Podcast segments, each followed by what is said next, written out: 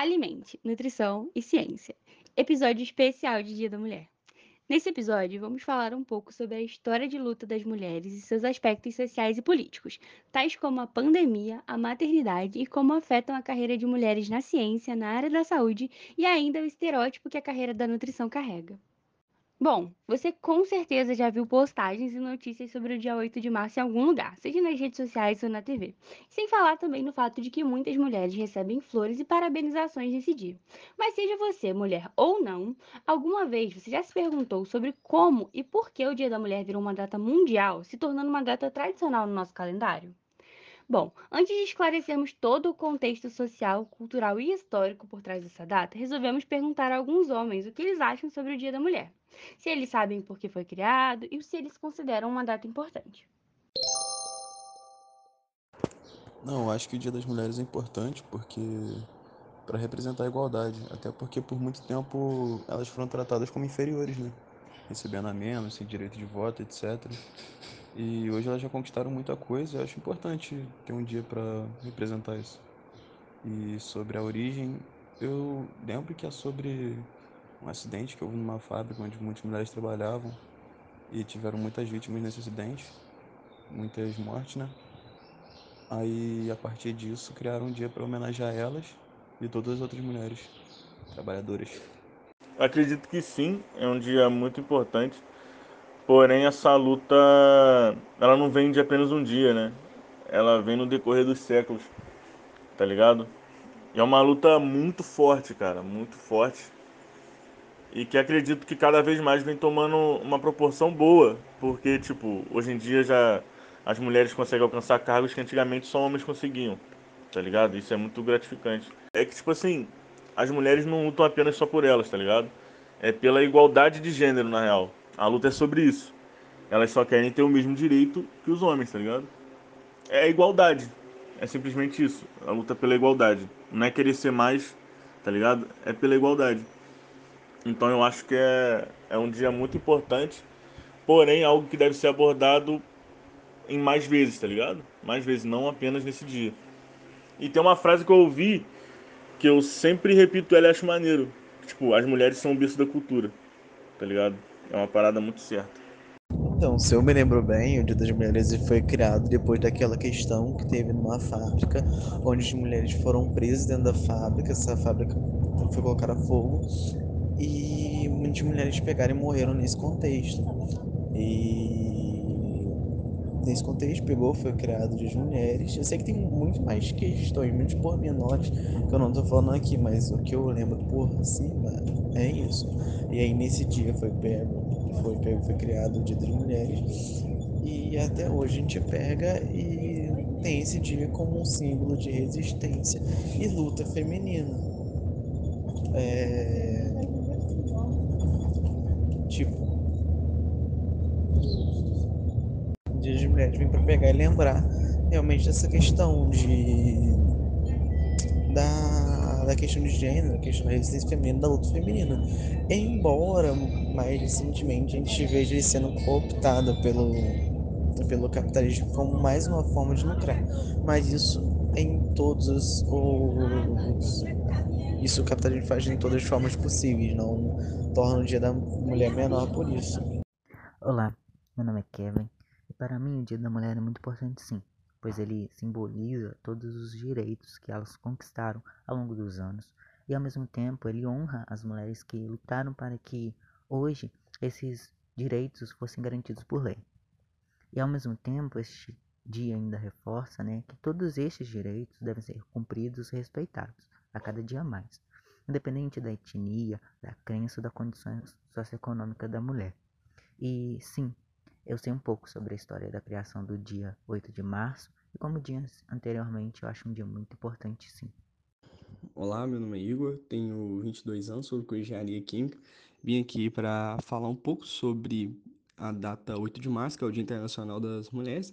E bom, né, inicialmente falando das questões históricas propriamente ditas, é, pelo meu entendimento do que me foi passado, né, mesmo durante a época de ensino médio, de informações e conhecimentos gerais, é uma data que foi né, oficialmente instituída em 1975 pela ONU, mas que já havia é, lutas e manifestações desde aí final do século XIX e durante o século XX. Isso estava ligado às más condições de trabalho, às condições precárias de trabalho, a carga horária excessiva que elas tinham e um salário desigual, porque é, a mulher durante esse período era considerado de fato uma mão de obra barata. E tudo isso foi né, gerando uma grande insatisfação e que acarretou em diversos momentos históricos e manifestações que marcaram aí o, a, né, a Europa e os Estados Unidos durante o século XX. E, e assim, o, essa data né, inicialmente reivindicava a igualdade salarial, mas é, atualmente a gente pode perceber que a luta das mulheres não vai apenas com essa questão da, da igualdade salarial, mas também a luta contra o machismo, a violência, né? E de fato são temas muito pertinentes que, mesmo hoje, estão muito presentes aí na nossa sociedade, que devem ser levantados em pauta sempre. É uma data de fato muito importante, mas que não deve ser apenas comemorada no dia 8 de março, né? São princípios que nós sempre nos lembramos hoje que deveriam ser aplicados no nosso dia a dia para que de fato essa igualdade de, de gênero realmente aconteça e de fato a gente possa ter uma sociedade melhor, né? Que a gente torça sempre e que a gente possa procurar não ter nessa né, divisão, né? Que as empresas elas não olhem apenas para o gênero, né? Homem ou mulher, mas sim como pessoas de forma geral. Que se você desempenha o mesmo trabalho que um, se você é mulher e desempenha o mesmo trabalho que um homem, você te, deve e ganhar o mesmo valor salarial. Você deve ter o mesmo respeito com que você fosse ter com outra pessoa, porque é, no final de tudo a gente está lidando sempre com pessoas, né? As empresas lidam com pessoas. Então, isso que deve ser sempre pautado. Muito obrigada aos nossos convidados que responderam nossas perguntas. E agora, explicando sobre a origem desse dia, apesar de muitas pessoas considerarem o dia 8 de março apenas como uma data em homenagem às mulheres, diferente de outros dias comemorativos, essa data não foi criada pelo comércio. Ela possui raízes históricas mais profundas. E hoje, essa data é cada vez mais lembrada como um dia para a reivindicação da igualdade de gênero e acontece em manifestações ao redor do mundo o que de fato associa a sua origem, que está ligada à luta das mulheres que trabalhavam em fábricas nos Estados Unidos e em outros países da Europa. Muitas dessas mulheres se engajaram em uma campanha dentro do movimento socialista para exigir melhores condições de trabalho, considerando que essas condições para as mulheres eram ainda piores do que para os homens na mesma época.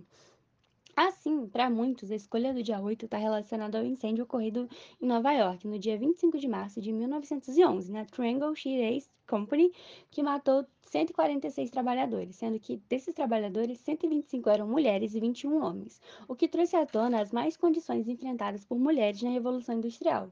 No entanto, há registros anteriores a esse episódio que trazem referências à reivindicação de mulheres para que suas causas fossem incluídas nos movimentos de luta dos trabalhadores. Se a gente fosse traçar uma linha do tempo referente aos possíveis primeiros dias das mulheres ao longo da história, não poderíamos deixar de começar pela grande passeata realizada por mulheres em 26 de fevereiro de 1909, em Nova York, em que aquele dia cerca de 15 mil mulheres marcharam pelas ruas da cidade por melhores condições de trabalho. Na época, as jornadas chegavam a 16 horas por dia, 6 dias por semana, e não era raro que incluíssem também os domingos.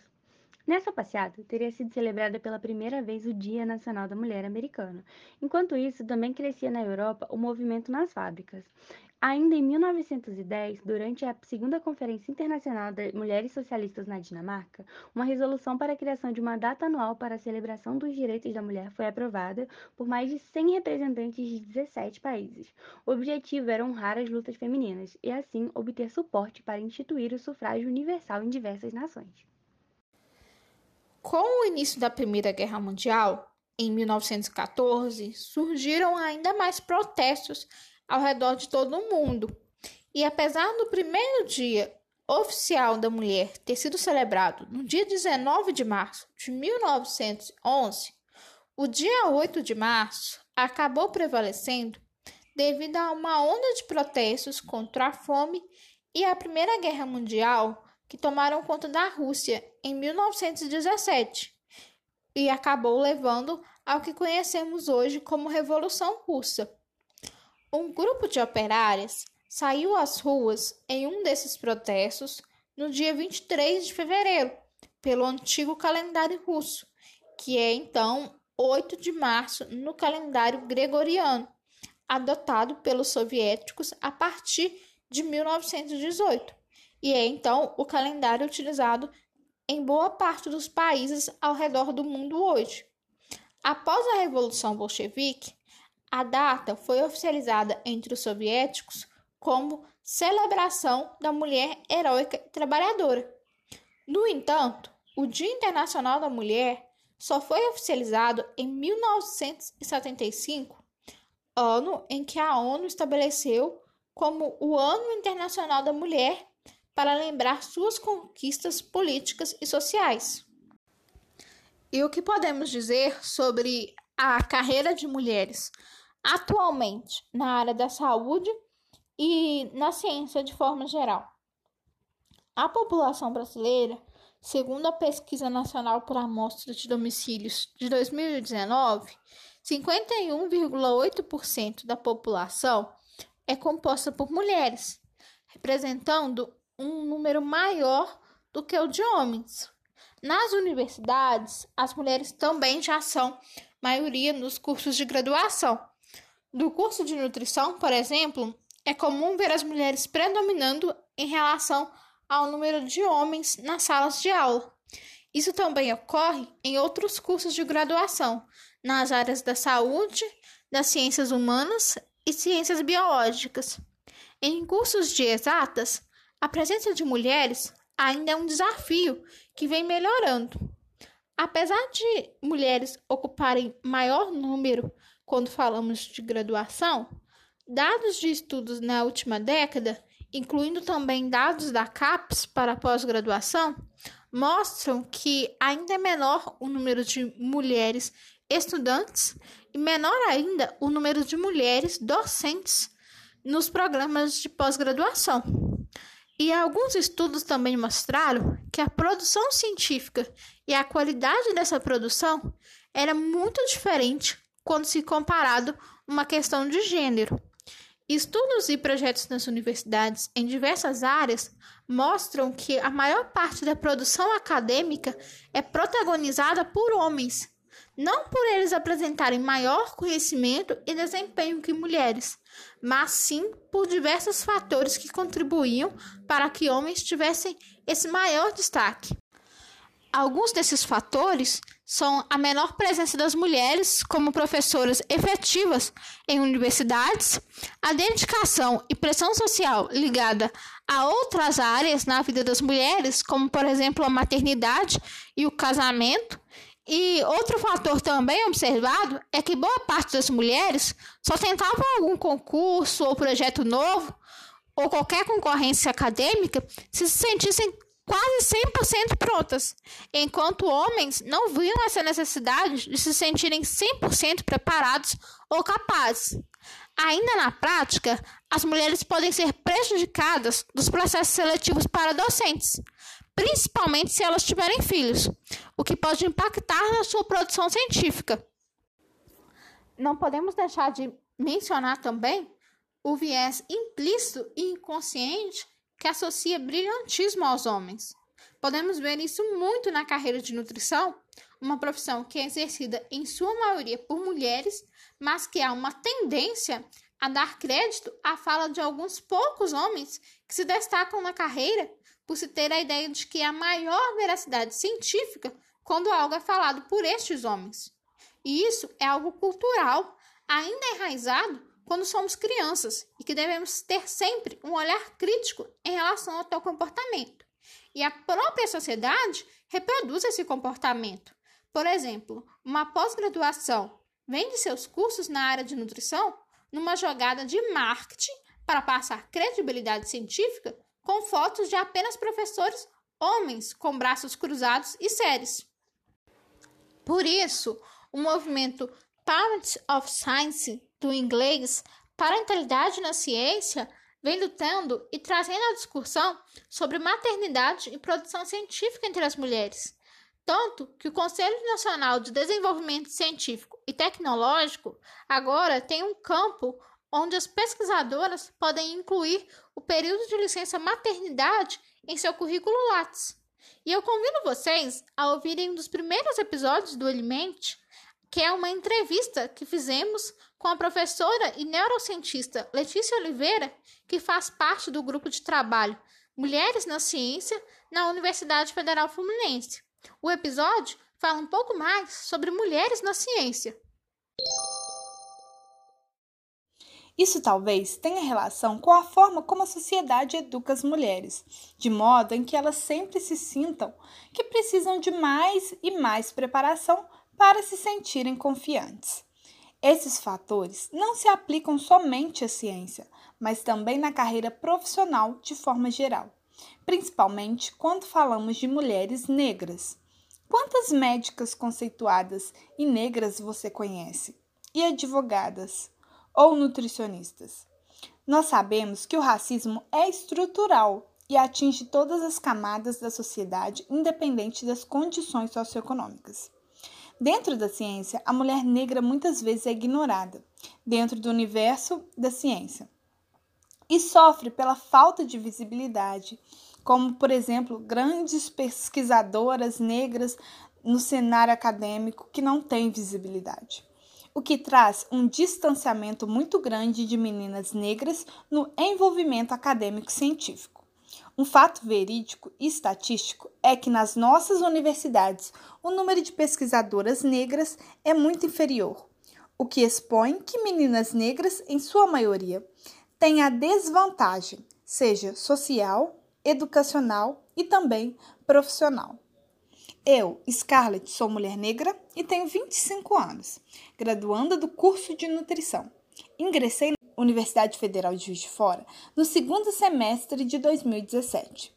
Ingressar numa universidade federal foi uma vitória muito grande, não só para mim, mas também para minha família, visto que eu fui a primeira da descendência das minhas avós a ingressar numa federal. Ao entrar de fato na universidade, uma das primeiras coisas que observei dentro da sala de aula era o número de pessoas negras na turma em que eu estava. E não muito chocante para mim, o número de alunos graduandos era muito inferior, apesar das cotas raciais. Durante os períodos seguintes, vivi muitos momentos em que me senti um peixe fora d'água, como se a graduação não fosse para mim, os projetos de extensão e iniciação Passei por uma situação em que uma colega de classe relacionava o estereótipo das pessoas com o curso que mais se adequava de acordo com o seu estereótipo. Foi então que essa pessoa disse que os cursos de saúde da universidade combina combinavam mais com pessoas de pele clara, o que me assustou ao ouvir e me despertou para o racismo dentro da universidade. Nós sabemos que a educação é um recurso de extrema importância no combate ao racismo e à desigualdade social. A divulgação científica pode ser uma aliada importante, uma ferramenta antirracista, quando usada para corrigir os preconceitos que estão enraizados na nossa sociedade. Como, por exemplo, a impossibilidade de uma mulher negra ser uma grande cientista. No Alimente, nós somos quatro mulheres e consideramos muito importante produzir debates como esses, pois ao falar disso conseguimos conscientizar mais pessoas sobre a existência de um problema que muitas vezes é silenciado e a partir daí então tentar movimentar a sociedade para um avanço. Quem sabe daqui uns anos, todas nós não vamos olhar para todos os ambientes e ver uma realidade diferente para as mulheres e ver muito mais mulheres negras com destaque em diversas profissões. E para esse episódio, também não poderíamos deixar de ouvir a nossa pesquisadora e protagonista maravilhosa do Alimente, Aline Guiar, que vai falar um pouco da experiência profissional dela.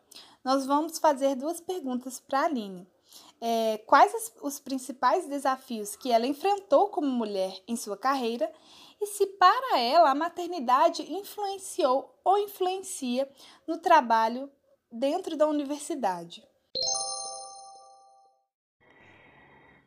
Oi, meninas. Então, somos assim mulheres privilegiadas, né, que temos a oportunidade de estar num, numa universidade pública no Brasil.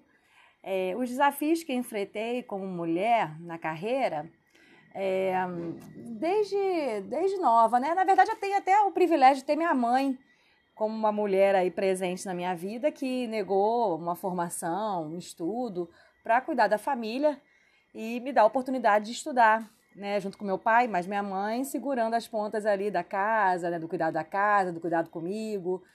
E eu tenho só que agradecer a oportunidade que eu tive aí com o tempo de conseguir estudar e entrar numa universidade, que aí é a parte mérito meu, né, de estudo.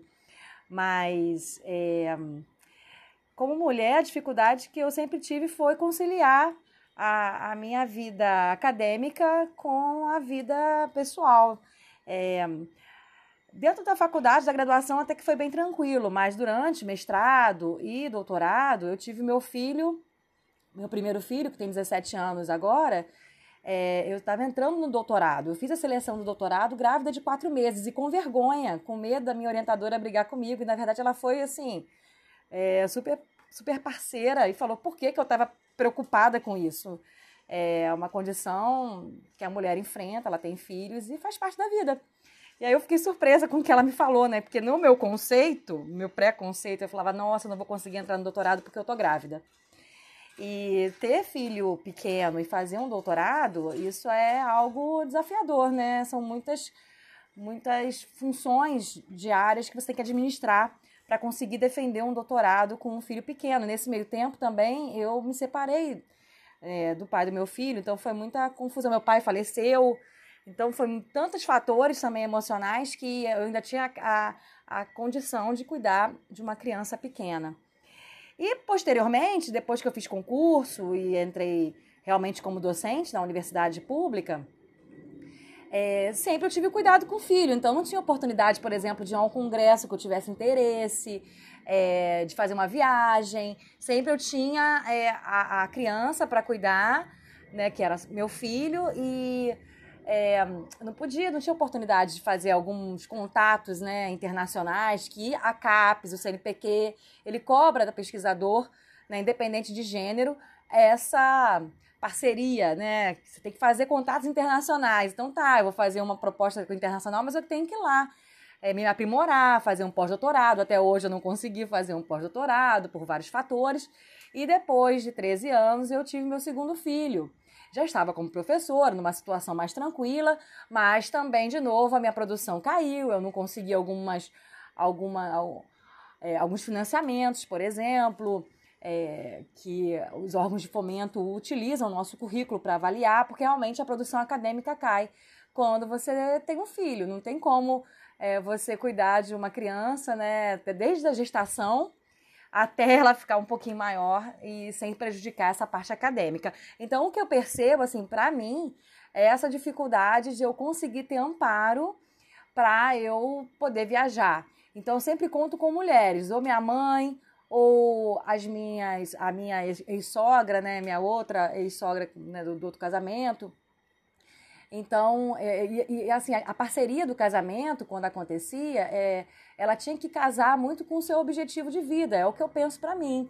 Então, no momento que eu via que a minha, a meu foco era crescer é, é, profissionalmente, em carreira, e a, o, o companheiro ali, né, o marido, no caso, não acompanhava e me demandava muita tarefa é, domiciliar, que eu deixava de lado as coisas que eu tinha que fazer, que eu gostava de fazer, que eu queria me aprimorar, eu começava a entrar num conflito e acabava que o casamento não se sustentava.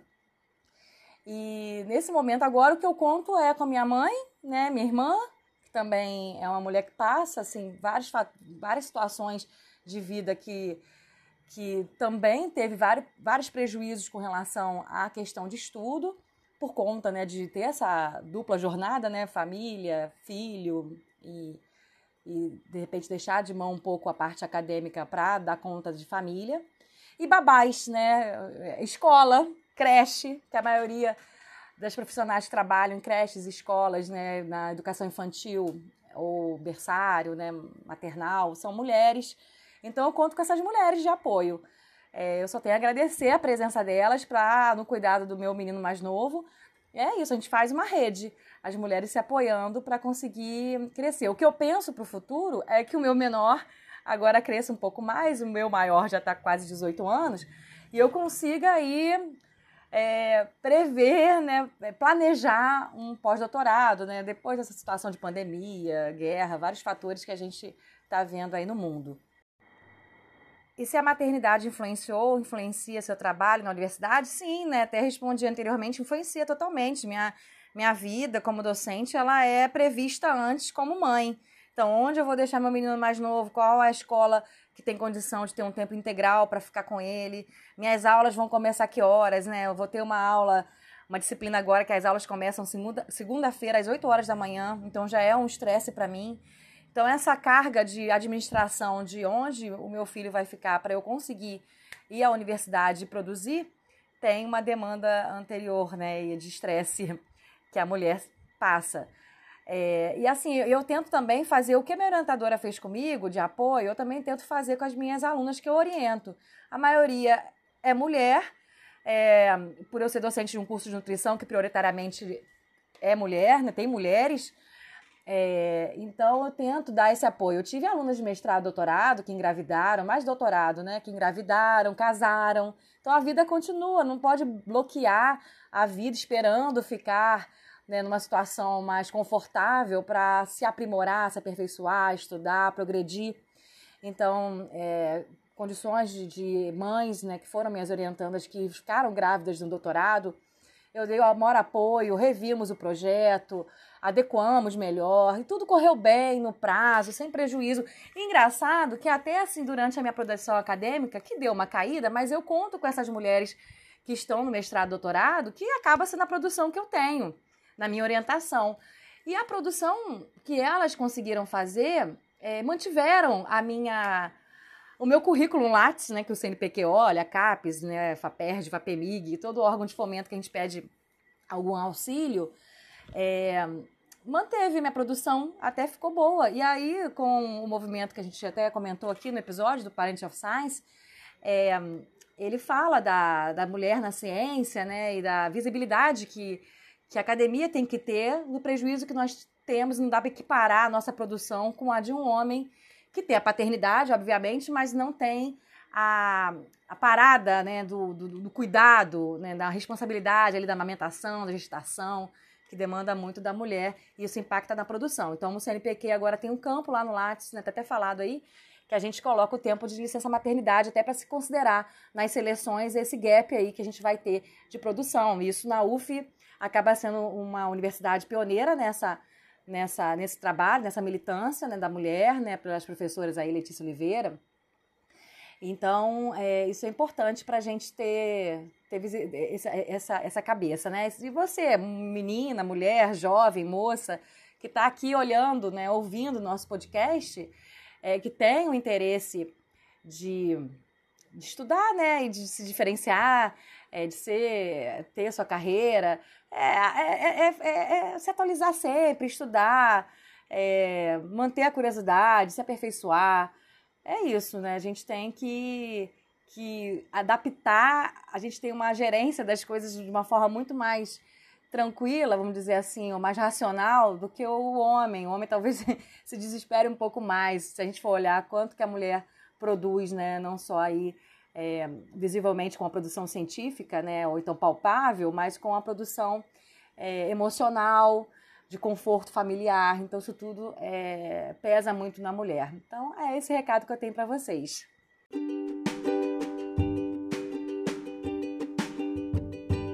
Encerramos nosso episódio da semana. Muito obrigada por alimentar nossas ideias. Esperamos que você tenha gostado desse episódio. E se você gostou, compartilhe com seus amigos e nos ajude a levar informação e nutrição para mais pessoas. No Instagram, nós somos alimente.nutricão e ciência. Não deixem de acompanhar o nosso conteúdo por lá. Fique bem e até a próxima!